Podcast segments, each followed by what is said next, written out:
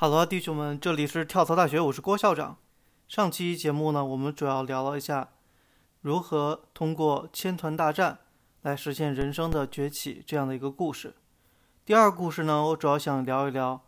关于外卖平台之间的战争是如何让一些这种小白的打工人，也是通过这样一个资本的入局和整个行业的变革，来实现人生的整个翻盘。可能很多人并不知道，从2015年到2017年，整个外卖市场其实并不只有美团和饿了么这两家独大，百度啊同样也没有缺席，并且同时还有一批创业公司也都前仆后继的杀了进来。我记得啊，这些创业公司其实有些走的定位还是比较有情怀的，比如说专门做高端市场的这种定制的外卖。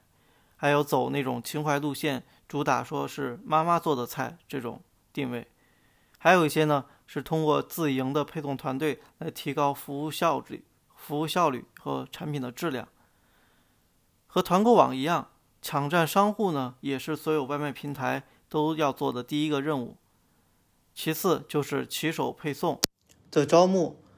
这个故事里会有两个主角，分别我们叫他小贾和小乙吧。这两个人看似与互联网公司毫无关系，但却在这波外卖大战中收获了命运馈赠的门票。小贾和小乙呢，其实是大学同学，上下铺。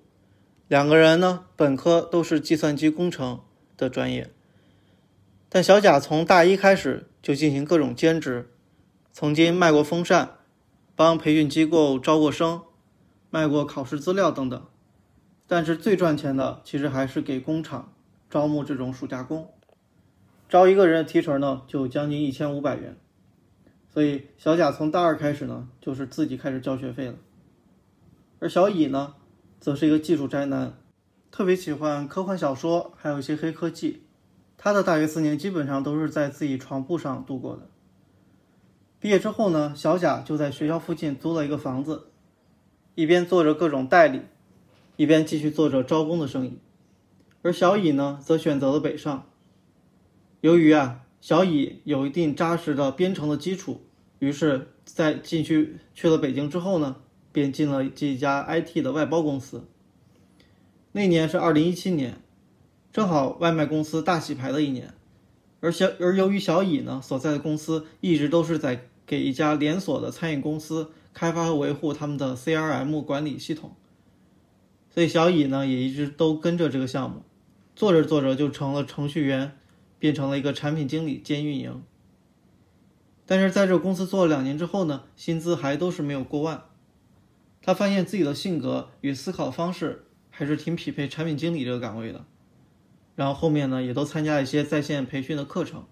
准备以后就把产品经理作为未来的职业方向。在一次偶然的机会，小乙在饿了么点了一份外卖，饭到之后呢，发现没有筷子。便给商家打电话，商家这边则表示非常抱歉，希望能够给添加的微信，添加他的微信，发一个红包来表示自己的一个赔偿。事后呢，小乙就对这家店的印象不太好，也曾经给平台反馈过这个问题。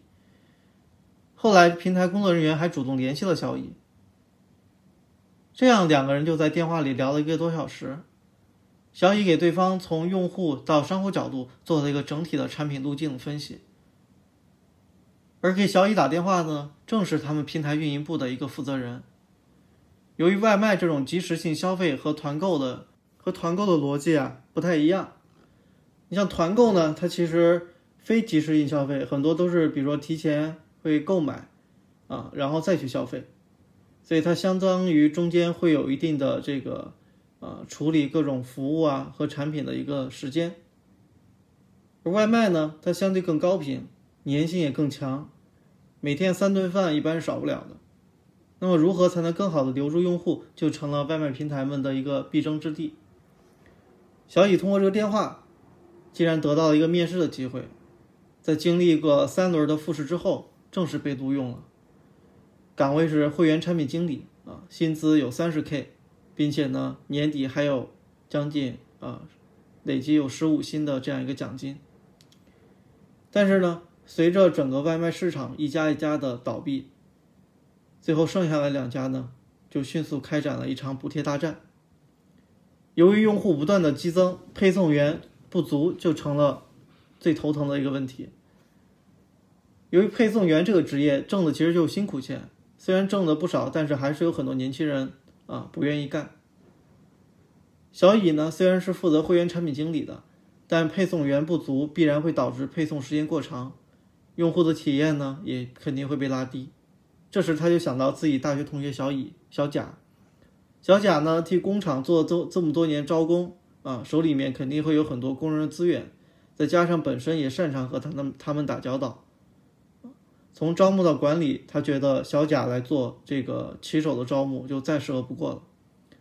后来呢，就在小乙的游说下，小乙小贾就是也决定加入了这家公司，成了骑手培训经理，兼专职去负责招募这些骑手的这样一个负责人。及培训啊、管理加整个这种啊薪酬的制定都是由他负责，并且这块业务呢，为了这块业务啊，这个总公司还单独成立了个子公司，所以小贾在这个子公司里不仅有一定的固定的收入奖金，还额外有一定的这个股权，所以小贾加上绩效奖金呢，一年累计有四十多万的收入。小贾和小乙啊都是九三年人。在同龄人里面，他俩虽虽然算不上很成功，但也确实是在行业变革之时，通过自己的跳槽转行，实现了一次逆袭。他俩故事让校长我总结一句话，就是机会永远还是留给有准备的人，而有准备的人其实也都始终在寻找着机会。所以外卖这次大战其实跟之前的团购还是有一定差别的。背后差别是在于，外卖平台它其实更多的是在于对整个产品和服务的这个供应链上，需要有极强的这个资源和管理能力。所以他俩的逆袭不光是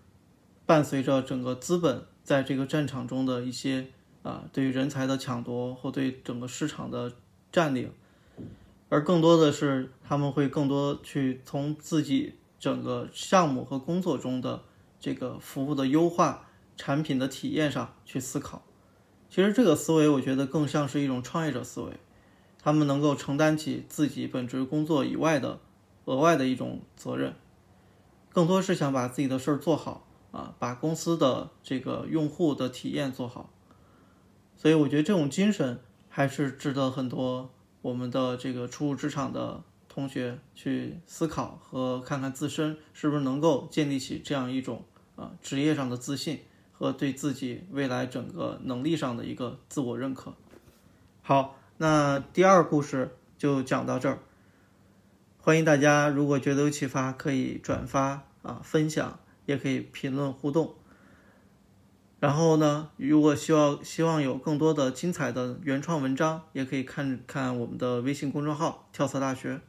好吧，校长帮你探路，跳槽不会迷路。我们下期再见。下一期呢，校长我会讲一讲社区生鲜团购是如何给打工人一个更好的跳槽机会的。我们下期再见。